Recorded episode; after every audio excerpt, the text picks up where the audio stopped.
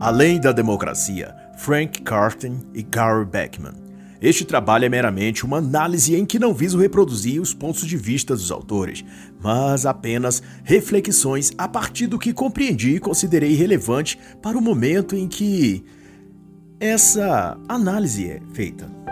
Posso, inclusive, fazer ilações, comparações e exemplificações para com a cultura política do dia ou eventos atuais.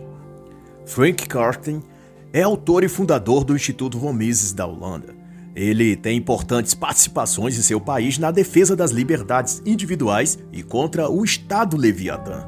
Quanto a Gary Beckman, ele é escritor e jornalista e igualmente participa no Instituto Mises da Holanda, na elaboração de cursos e palestras sobre economia, liberdades e capitalismo de Estado. Ambos promovem, portanto, relevantes conteúdos como o aqui apresentado em forma de livro. E, nessa questão, a obra Além da Democracia aspira a atrair a atenção de um público em geral interessado e preocupado sobre o avanço das tiranias estatais ou outras, para sobre as liberdades individuais. Se fosse no Brasil, a foto de Alexandre de Moraes, o ministro, estaria estampada no início de cada capítulo. pois ninguém por aqui retrata melhor o significado das palavras tirania e ditador.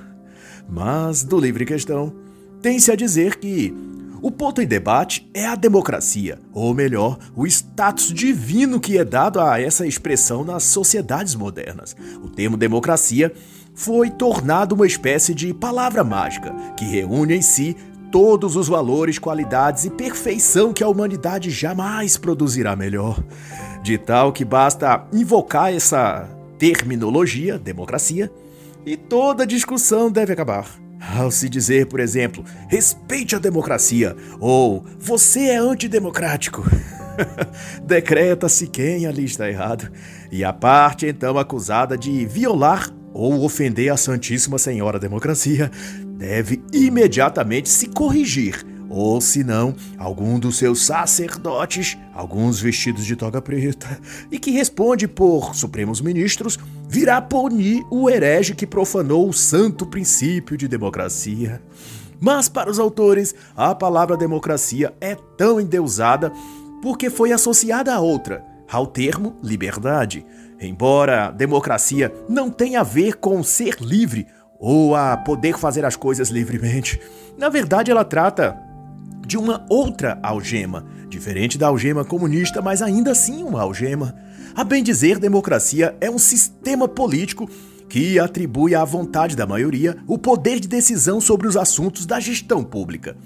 Na teoria, é um governo do povo, onde a maioria vota e decide como quer que as coisas sejam no contexto da vida social transporte, escolas, trabalho, lazer, moradia, tudo que afeta a vida em sociedade. No entanto, no tal sistema democrático, ninguém vota diretamente nas coisas, mas elege-se representantes, governo, congressistas, parlamento, que faça valer a vontade daquela suposta maioria que os escolheu para falar em nome delas no âmbito do poder público.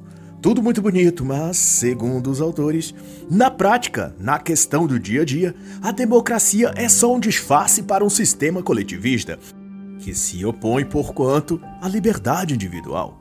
Pois a roda da democracia é feita para girar pela força e trabalho de muitos ao mesmo tempo, onde as pessoas devem viver e pensar coletivamente, como rebanho ou massa. Na hora que essas pessoas pensarem em si mesmas como indivíduos e não como peça numa engrenagem, daí a roda para de girar e todo o sistema colapsa. Por isso, a tal democracia é invocada com reverência e tratada como uma divindade que ninguém pode questionar, pois os que controlam a gaiola coletiva dos hamsters, precisa que os ratinhos de laboratório, que somos nós, continuem a correr atrás do petisco, enquanto movimentam o maquinário sem nunca sair do lugar, nem alcançar o aperitivo que estão tentando pegar. E dessas premissas, esse ideal democrático nada seria senão um mecanismo articulado para dar poder e dinheiro a pequenos isolados tiranos que dizem representar o povo, mas só agem em favor de si mesmos. A parte que remete ao povo é de apenas receber o voto deles. Depois disso, o tal povo é completamente ignorado. E Karsten e Beckman vão então citar que quando chegam a reconhecer que o processo democrático não é perfeito e que há sim problemas, mas porém, quando inquiridos esses que se beneficiam desse sistema, diz que a solução para quaisquer dilemas eventuais da democracia é termos mais democracia. E é devido a isso que os autores concebem então que a democracia se tornou uma religião, uma moderna e secular religião. E essa religião exige de seus sectários a mais pura e devotada fé democrática. E não obstante, por trás dos floreios verbais de que a democracia é a salvação e que todos devem clamar por cada vez mais democracia, se olharmos além disso, veremos que o que o sistema democrático exige de seus fiéis e signatários é que abram mão de parcelas cada vez maiores de suas liberdades individuais. Essa é a forma como a democracia é colocada em prática, de acordo com os autores. E para eles, essa religião secular chamada democracia vai também possuir o seu templo sagrado, onde as ofertas e celebrações são realizadas pelos prosélitos e as seclas, digo, o Estado democrático, onde a liberdade é imolada em sacrifício à deusa democracia. E nesse templo religioso secular, que a deusa democracia ungiu e nomeou de Estado, nesse lugar milagres também são realizados, como a multiplicação de pães e peixes, que na versão moderna recebeu a nomenclatura de bolsa isso, auxílio aquilo, sempre sob a alegação de justiça social, igualdade social ou distribuição de renda. Nas palavras dos autores, eles dizem que o Estado democrático atua de modo completamente altruísta, sem interesse próprio. E, como guardião puro do interesse público, o Estado exerce o seu sacerdócio, prestando total lealdade a tal democracia e oferecendo benesses estatais para o povo em troca de reduzir as liberdades deles. E isso é demonstrado também pelo fato de que o Estado ou governo está sempre mostrando os benefícios que supostamente fez ou distribuiu para o público, mas oculta desse mesmo público o quanto isso custou a eles, seja em privação de alguma liberdade, como ser fiscalizado por mais câmeras de segurança em todos os locais, quanto ao governo poder invadir suas redes sociais, privadas, contas bancárias ou algo assim. E para efeito de atualização, às vezes, como no Brasil, por exemplo, o ente estatal pode estar representado em um dos elementos institucionais, como o Congresso ou o Judiciário. No recorte de 2019 a 2022, pelo menos, o Poder Judiciário, na figura do STF, majoritariamente, é quem tomou nas mãos a adaga cerimonial e o cálice, com os quais corta a jugular e sorve o sangue dos seus sacrificados, que literalmente são as liberdades dos indivíduos, a liberdade de expressão, de livre manifestação, de ir e vir. Mas tudo isso é permitido se feito, é claro, em nome da tal democracia. E no tocante à justiça social ou quaisquer outras benesses, não é também difícil de se entender. Os benefícios que uns recebem são pagos às custas de outros, por meio dos impostos. E quanto mais auxílios, bolsas, cotas ou programas sociais, mais impostos, mais encargos ou preços inflacionados nos produtos teremos de pagar.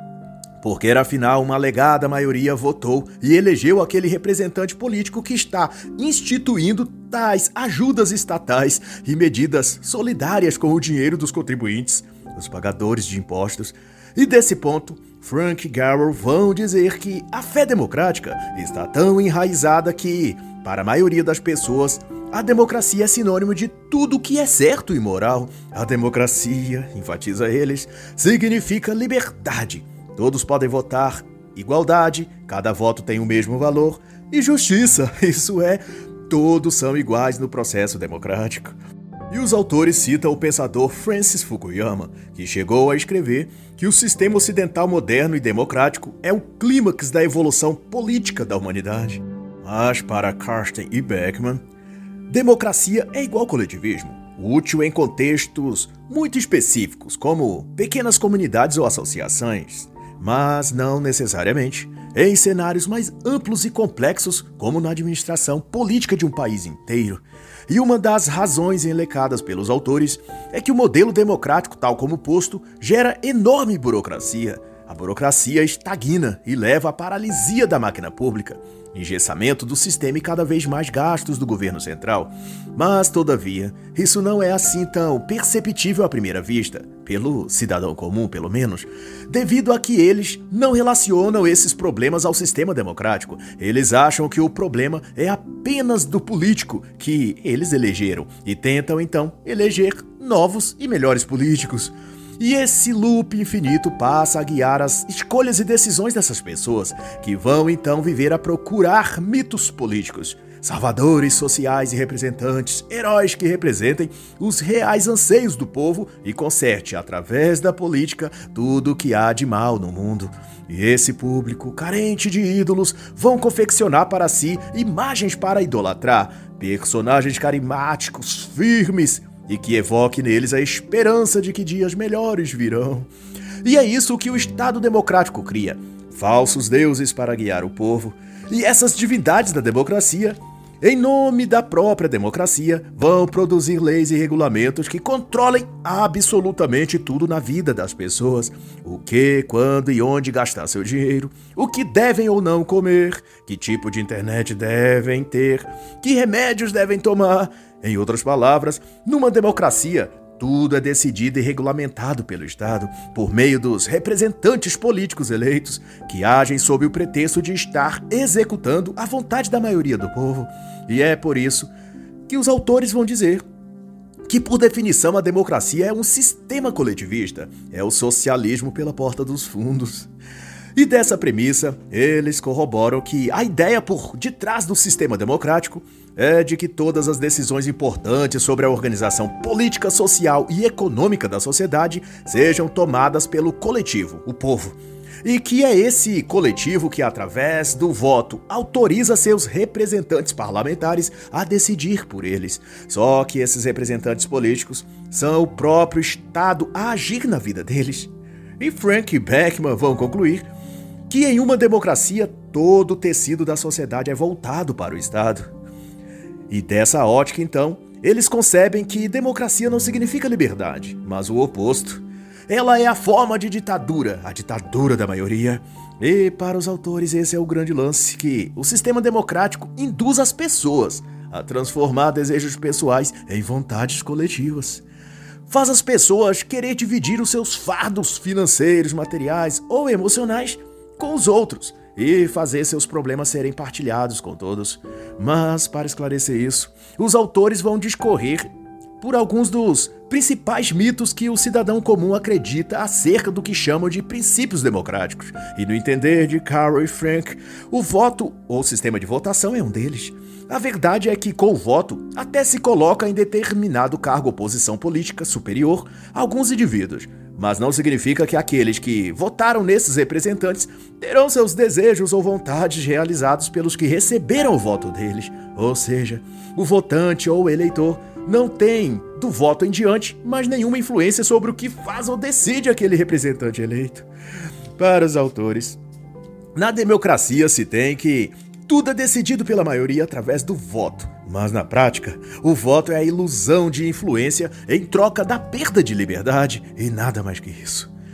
É dito nesse sistema que se você não vota, não tem o direito de dar opinião naquilo que acontece na sociedade ou naquilo que foi votado. Mas, da ótica dos autores, se você votou no lado que perdeu, sua opinião já não foi ouvida de qualquer jeito. Na concepção de Frank Carter e Carol Beckman, é uma ilusão meramente o cidadão achar que tem qualquer influência sobre as decisões que o político ou o partido dele tomam. Na melhor das hipóteses, você pode votar no partido ou indivíduo que prometa algo que você acha melhor para você mesmo ou para a sociedade. Mas, via de regra, isso não quer dizer que, chegando ao poder, aquele político irá cumprir sua palavra. Políticos falam sempre aquilo que as pessoas querem ouvir mas são mestres na arte de quebrar suas promessas. Esse jogo é fácil. Dizem que não tem verba para isso ou aquilo, ou quando não. Seus opositores dentro do governo não deixam que ele faça aquilo que prometeu a seu eleitor. O jogo político demanda muitas trocas de interesses, liberação de propinas, esquemas, chantagens, articulações de escusas. E nem todo parlamentar ou congressista dispõe de todas essas ferramentas para trabalhar. E ademais, tem-se também que Nenhum representante democrático representa de fato tudo o que os seus eleitores almejam dele. Ele pode até fazer uma concessão sobre uma coisa, mas no restante todo ele atuará em benefício de si mesmo. Por exemplo, ele se opõe ao aumento de alguns impostos, conforme seus eleitores cobram dele. Mas esse mesmo parlamentar irá favorecer a agenda LGBT nas escolas, ou sobre desarmamento civil, ou apoiar pautas progressistas, enfim. O mesmo que aperta a mão de seus eleitores, com a outra os apunhala pelas costas. Por assim, os autores exortam que tal sistema de votação democrático não exerce influência qualquer nas políticas de governo, sejam municipais, estaduais ou federais. Na soma geral, de acordo com eles, isso que a democracia vende e chama de direito democrático ao voto é somente uma ilusão. E é essa mesma ilusão coletiva que também fornece a elas outro mito: o de que na democracia é o povo que manda. Ou seja, a imensa e burocrática máquina pública é governada pelo povo. E muitos acreditam nisso, de que a democracia é a vontade do povo. ah, tá. Me engana que eu gosto. e para os autores, essa ilusão já começa errada desde sua base, no conceito de povo. Para Karsten e Beckman, povo não existe. O que há são milhões de indivíduos que pensam, sentem e desejam coisas distintas. Ninguém pode dizer, por exemplo, e enfatiza eles, que o povo quer Coca-Cola, o povo quer Microsoft, ou Pepsi. Algumas pessoas querem, outras não. Portanto, o conceito de que o povo, algum suposto coletivo social ou massa, etc., quer ou deseja uma coisa se trata de uma premissa falsa incutida nessas próprias pessoas para que elas vejam a si mesmas como um coletivo ou manada, em que a vontade da maioria é a verdade grupal que todos devem assumir. Só que essa manipulação ideológica vem dos mesmos que mais tarde se apresentam a esse aglomerado que chamam de povo, se arrogando aptos a representá-los politicamente. Um jogo de cartas marcadas se pensarmos por esse prisma. Bem diz os autores que nossas opiniões não determinam aquilo que o representante político quer e pretende fazer. No fim, eles fazem o que querem e não o que o povo quer. Na realidade, se estivermos falando do cenário global, fazendo eu uma comparação, quem de fato decide alguma coisa atualmente no mundo são os cartéis das big techs e do mercado financeiro, e se for no Brasil, um cara careca do STF. e tanto por isso, Carsten e Beckman vão dizer que não é a vontade do povo, mas a vontade dos políticos, grupos de interesse e ativistas que governa em uma democracia. E isso é tanto verdade que, mesmo quando a maioria democraticamente decide por algo que esses grupos não querem, eles agem de modo político, ou tentando mudar a decisão do povo por meio da pressão midiática, ou simplesmente ignorando o que o povo escolheu. Os autores chamam a atenção, por exemplo, para a agenda gay. Se algo não for aprovada ou apoiada, que diga respeito a eles, tipo alguma cota para concursos públicos ou universidades, etc., eles protestam, entram com recursos jurídicos, ameaçam parlamentares, até que as vontades desses grupos ativistas sejam então atendidas. Cito no Brasil a enorme perseguição e pressão de todos os lados, o que Alguns anos atrás, o deputado e pastor evangélico Marco Feliciano sofreu para que deixasse a pasta de direitos humanos do governo federal. Grupos de ativistas LGBT chegavam a cercar o seu carro e mostrar as partes íntimas para sua esposa e filha pequena. E invadiram templos religiosos durante o culto para fazerem um beijaço gay coletivo, até que o então deputado não pôde ser mantido no cargo. E o mesmo ocorreu na questão ambientalista durante o governo do então presidente Bolsonaro, quando lobistas do setor e ativistas ambientais de esquerda simplesmente não aceitaram que aquela gestão e projeto político tinha sido eleito pela maioria dos brasileiros, que queriam ver colocado em prática os planos que o governo federal, votado por eles, tinha para a Amazônia, a agroindústria, para o Brasil como um todo. Outro caso, também latente, foi o referendo sobre as armas povo democraticamente decidiu por uma coisa E o senhor presidente à época, o Molusco Barbudo, simplesmente ignorou a vontade popular e fez absolutamente todo o contrário. Porque ao fim só aceitam o que o povo quer se isso estiver de acordo ao que o próprio político e as ONGs ativistas desejam. Daí permanece a pergunta: numa democracia, é mesmo o povo que governa? Quanto ao mais, deixo por indicação algumas obras que demonstram com primor como funcionam e quais os métodos que o ativismo militante, a pressão ideológica e a manipulação midiática ou compra de voto mediante chantagens e subornos funciona na prática. São as obras Quem Manipula os Povos Indígenas, de Lourenço Carrasco e Silvia Palacios, A Conquista da Irlanda pelo Google, do sempre contundente Michael Jones, e Depois do Baile, como a América vencerá seu medo e ódio aos gays nos anos 90, dos autores e ativistas LGBT Marshall Kirk e Hunter Madsen. Este último, para efeito de conhecimento, foi escrito em 1989 e pretendia normalizar, normatizar e dar publicidade ao movimento LGBT nos Estados Unidos, por meio de uma intensa campanha de ativismo cultural e social, dali pelos próximos 10 anos e eles próprios dirimem quais eram suas estratégias, conclamando o engajamento de toda a militância gay. E eles obtiveram sucesso. e resumem suas táticas em três pontos. 1. Um, converter emocionalmente héteros e gays, usando ideias e imagens que evoquem o estado emotivo. Por exemplo, utilizar na mídia sempre que homossexuais aparecem imagens deles felizes, sorridentes, pacíficos, ou sendo injustamente humilhados ou agredidos. Uma observação que cabe aqui é que essa conversão a que se referem não é tornar as pessoas em gays, mas de convencer o público de que são uma categoria vítima de uma sociedade cruel e injusta, de que são pessoas puras, humildes e benevolentes, sofrendo por causa do preconceito hétero-burguês normativo. E deu tão certo que hoje até mesmo um homem recusar a cantada de um homossexual pode levá-lo a ser acusado na justiça de homofóbico. Outro ponto, no mesmo livro, é a tática de desafiar as crenças já consolidadas e estabelecidas na sociedade e provocar choque e escândalo, abusando dos símbolos e crenças comuns na sociedade, e quando estes se defenderem, acusá-los de odiarem os gays, de querer matá-los ou excluí-los do seio social é provocar e atacar, e depois recuar e se vitimizar. Esse esquema faz ao mesmo tempo as pessoas terem medo de falar qualquer coisa contra os gays e também defendê-los para ficar bem à vista dos grupos homossexuais para não sofrerem represálias. E por último, tem a tática de obter apoio dos meios de comunicação, é fazer sua causa ser divulgada na mídia, pois isso fará o movimento parecer mais apoiado e natural do que realmente é. A mídia poderá ser a camuflagem perfeita para o ativismo gay, propalar suas causas sem parecer que é isso que estão fazendo.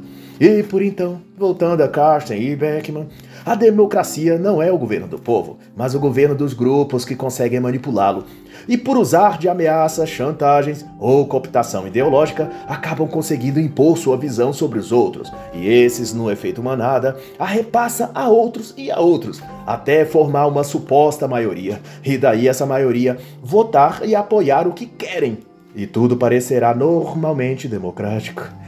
E o que os autores destacam nesse ponto da discussão é de que quanto mais se expande a democracia ou quanto mais se fala nela, maior se torna a carga tributária daquele país. Isso porque a democracia, segundo esses, precisa ser aprimorada. E isso demanda mais gastos. Mais gastos requer mais tributos. E mais tributos significa o povo pagar mais impostos.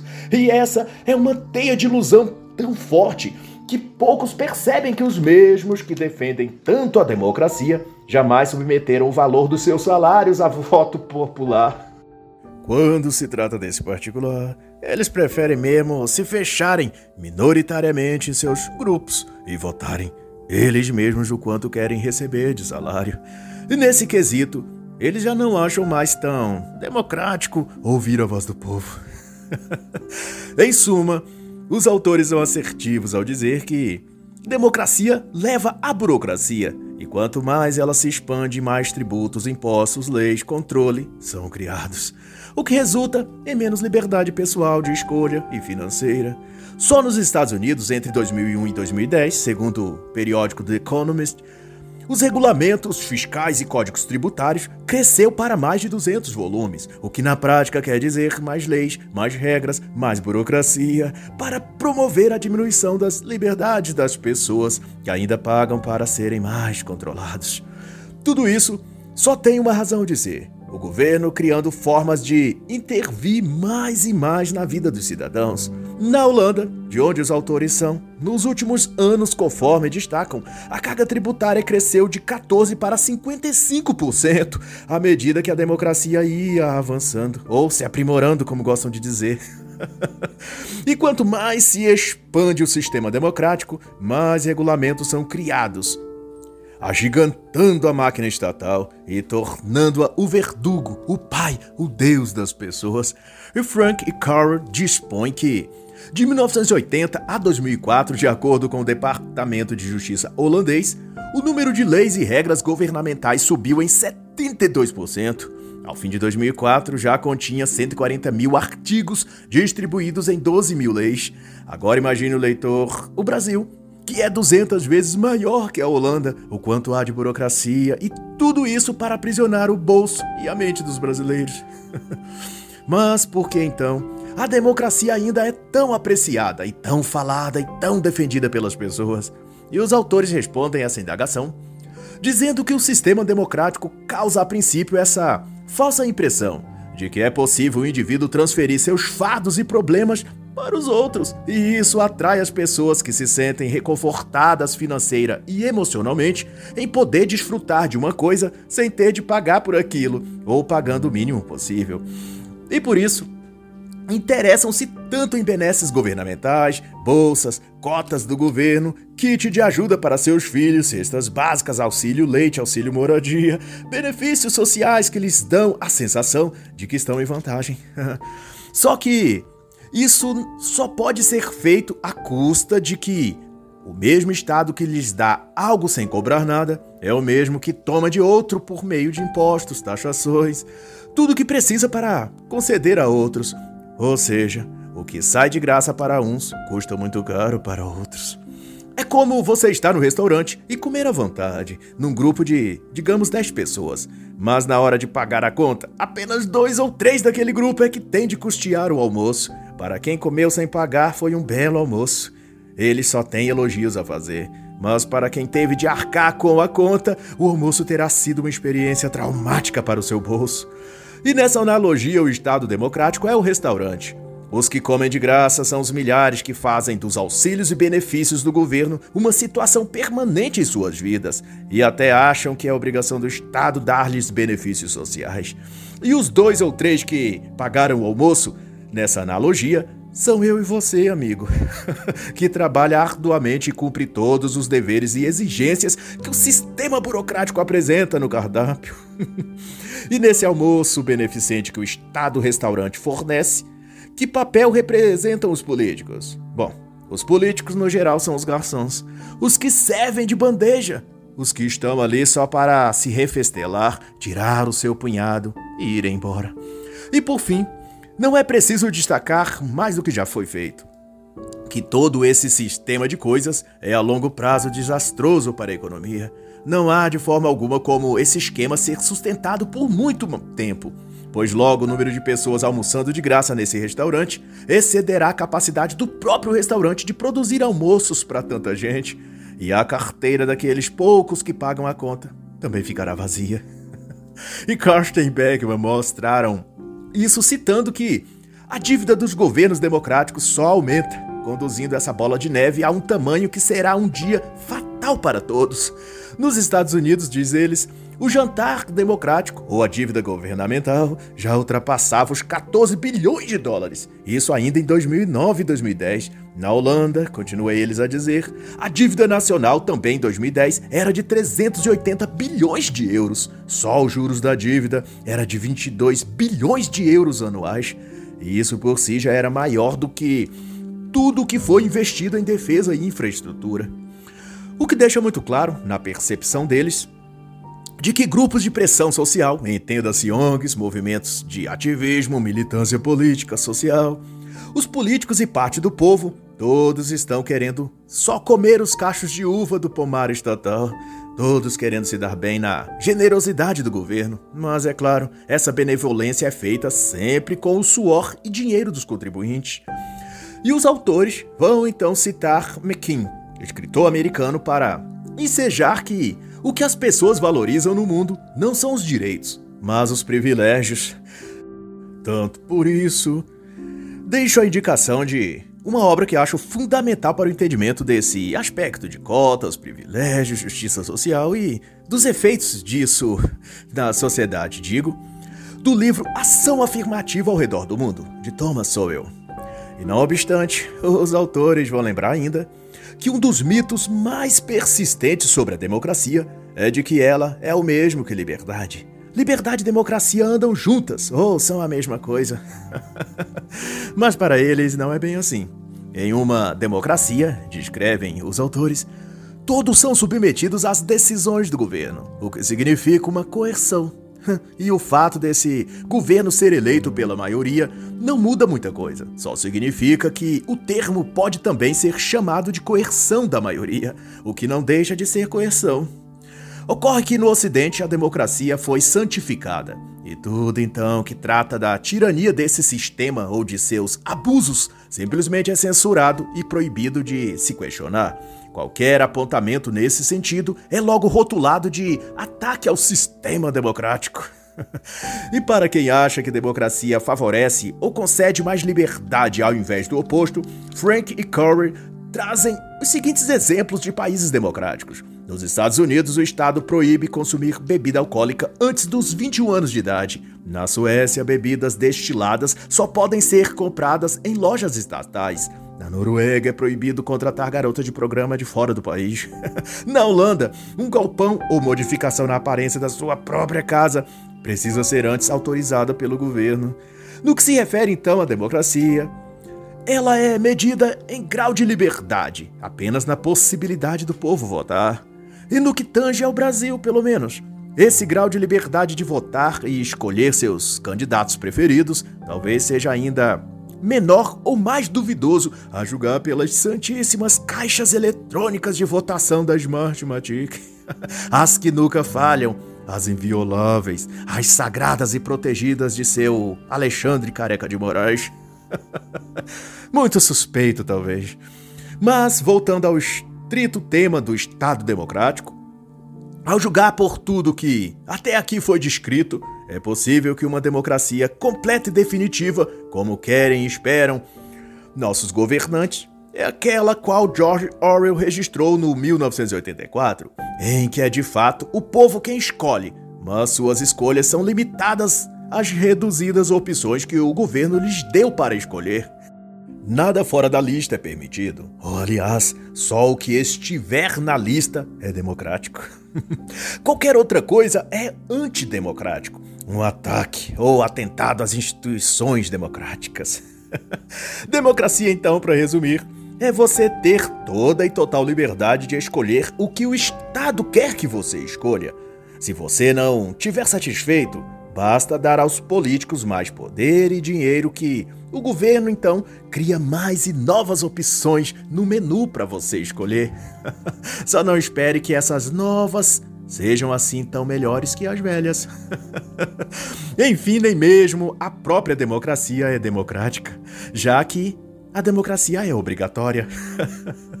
Isso é, você não tem ou não pode escolher outra coisa que não seja esse sistema. Se você optar por qualquer outro modelo de governo, você é censurado nas redes ou meios públicos de comunicação. A democracia é obrigatória. Isso é que é democrático. Mas então, se assim for, quais outras alternativas temos senão a ditadura em lugar da democracia? Que sistema político poderia substituir melhor o modelo democrático sem decair a sociedade para uma tirania totalitária? Para os autores, a própria premissa da pergunta está mal formulada. Da forma como posto, a democracia ocidental já se comporta como um regime totalitário. Então não se trata de que, sem esse sistema, a alternativa seria o comunismo ou a uma ditadura similar. Mas em vários aspectos, o sistema democrático já é em si um simulacro de totalitarismo. mas que se disfarça na alegação de que o povo é livre porque vota em seus próprios representantes. Mas, não obstante, esses representantes possuem todos os mesmos ideais e projetos, que, independente do nome que adotam em seus planos de governo, se trata das mesmas coisas: mais programas de justiça social, mais esmolas com o dinheiro público, mais impostos, mais controle nas mídias digitais, mais poder para eles próprios, ou seja, um Estado gigante e inchado.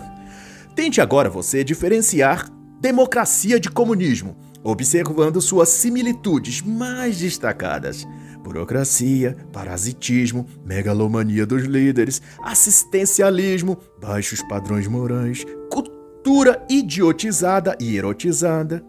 Tudo isso existe no socialismo? Pois bem, numa democracia também. Os autores lembram o dito por Thomas Jefferson de que a democracia nada é senão a ditadura da multidão, onde 51% das pessoas podem tirar os direitos dos outros 49%. e citam também Benjamin Franklin, ao comparar a democracia a dois lobos e um cordeiro votando sobre o que eles vão comer no almoço. De todo modo, Frank e Bergman ponderam que um novo modelo político alternativo a esses deve ser livre e cooperativo, que combine liberdade individual com harmonia social. E nesse caminho, deve reduzir o Estado e o papel do governo às mínimas coisas. Os autores acreditam que o dinheiro das pessoas deve ser gasto por elas mesmas, sem a intromissão do Estado ou do governo, criando regras de como ou onde os cidadãos devem usar o seu salário. Cada pessoa decidiria quanto gastar com seguro, plano de saúde, lazer ou outra coisa qualquer. E eles creem que, se deixadas pensar e decidir por si mesmas, as próprias pessoas se associarão em cooperativas voluntárias e tomarão decisões e iniciativas que lhes trarão melhores resultados do que se o Estado ficar arbitrando tudo na vida delas.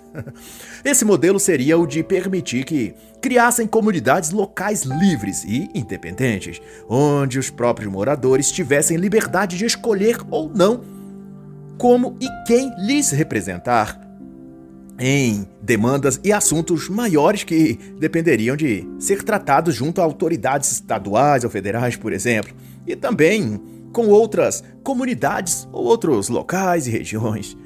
Beckman e Karsten vão ainda além e corroboram que seja criado, em lugar do modelo de democracia institucionalizada atual, diversos governos regionais, espécies de micropoderes de um ou mais representantes em que concorram livremente entre si, buscando cada qual criar mais e melhores alternativas de trabalho, de renda, que façam com que seus cidadãos prefiram viver e produzir ali do que em outros concorrentes, que no caso seriam as demais regiões ou setores jurisdicionais, digamos assim.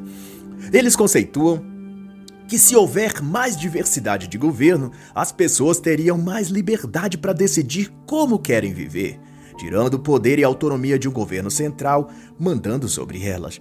Na política e economia, isso se chama de descentralização do poder. E o mais próximo disso, os autores vão lembrar, é o modelo suíço, onde o governo é descentralizado e 26 regiões competem umas com as outras de modo autônomo.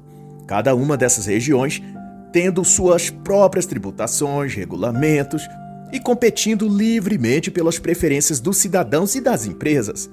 Para Kosten e Beckman, auto-organização sem controle governamental e sem coerção é o que conduz à liberdade de fato. Qualquer outra coisa, sistema ou modelo proposta que não contemple esses quesitos, embora possa usar a expressão liberdade, é qualquer outra coisa, menos liberdade. Comunismo, nazismo, fascismo, socialismo e por que não dizer democracia, baseiam-se no ponto em comum de que a sociedade precisa e deve ser regulada, controlada, cerceada, limitada em seus direitos e forçadas a ser ou fazer o que um governo central ou algum tipo de parlamento decide e escolhe por eles. No fim, se trata da mesma coisa, que é tirar dos indivíduos o poder sobre suas próprias vidas. Mas, quanto a tudo, não posso deixar de recomendar a excelente obra de Adolfo Lindenberg, uma visão cristã da economia de mercado, que irá, por sua vez, pontuar e esclarecer sobre muitas questões de como a premissa cristã enxerga e lida com esses assuntos. Pois que a Igreja de Cristo não é libertária, não é anarco, não é comunista e nem tanto é liberal democrática. Mas para saber mais, leia o livro. Mas do ponto dos autores aqui desta obra, alternativa mais sucinta ao atual modelo democrático são de pequenas unidades políticas, em que os próprios cidadãos escolhem como querem moldar a sociedade. E eles ainda vão tratar com mais detalhes esses pontos, mas que discorrê-los aqui seria extenuante e excederia o propósito desta análise. Então recomendo mais uma vez, leia o livro. leia todos os livros que recomendo aqui. Por assim então, basta dizer que um superestado, um governo leviatã, gigante e dono de tudo, com certeza traz mais mal do que bem, independente se as propostas dos autores de libertarianismo podem ou não ser aplicáveis na prática. O fato para mim, mais premente, é que o tema tem de ser discutido se quisermos achar respostas, e que, definitivamente, um Estado democrático não representa o povo, nem necessariamente faz o bem para o povo. De muitas formas, Estado Democrático de Direito é só um outro nome para Estado totalitário sem direitos. Mas faço eu a observação final de que tenho por certo que, quaisquer que seja o regime ou sistema de governo, nenhum poderá de fato transformar a sociedade se antes disso não transformar-se os indivíduos a si mesmos. Pois, diz o Evangelho, não vos conformeis a este mundo, mas transformai-vos pela renovação de vossas mentes. Romanos 12, verso 2. E assim encerra a análise da obra Além da Democracia, de Frank Karsten e Carl Beckman.